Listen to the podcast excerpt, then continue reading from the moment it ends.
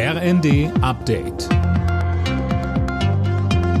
Stündlich neu. Auf den Punkt informiert. Ich bin Silas Quiring. Guten Tag. Die Hochwasserlage in Deutschland bleibt weiter angespannt, aber das Wetter könnte jetzt ein bisschen mitspielen, Tim Britztrup. Ja, der Regen soll nämlich nachlassen, heißt es vom deutschen Wetterdienst. Gerade im besonders gebeutelten Niedersachsen wird es trockener in den kommenden Tagen. Damit besteht eine echte Chance, dass sich die Lage entspannt.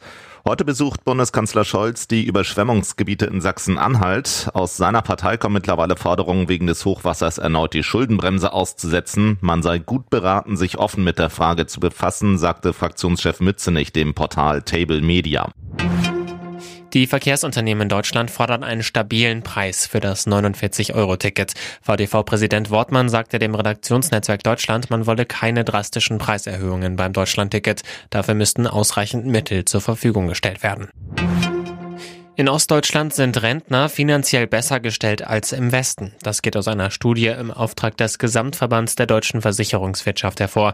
Mehr von Philipp Nützig. Unter finanziellen Aspekten lebt es sich im Alter am besten in Gera in Thüringen.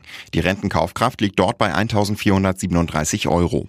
Niedrige Lebenshaltungskosten, insbesondere günstige Mieten werten die Rente auf. Umgekehrt sieht es im Eifelkreis Bitburg-Prüm aus. Da liegt die Kaufkraft nur bei 856 Euro. Für die Versicherungswirtschaft ist klar, vor allem in teuren Regionen reicht die gesetzliche Rente alleine nicht. Der erste FC Köln hat einen neuen Trainer gefunden. Timo Schulz wird künftig an der Seitenlinie stehen. Er war zuletzt Coach des FC Basel und davor St. Pauli Trainer. Schulz folgt auf Steffen Baumgart. Der war nach einer schlechten Hinrunde vor Weihnachten gefeuert worden. Alle Nachrichten auf rnd.de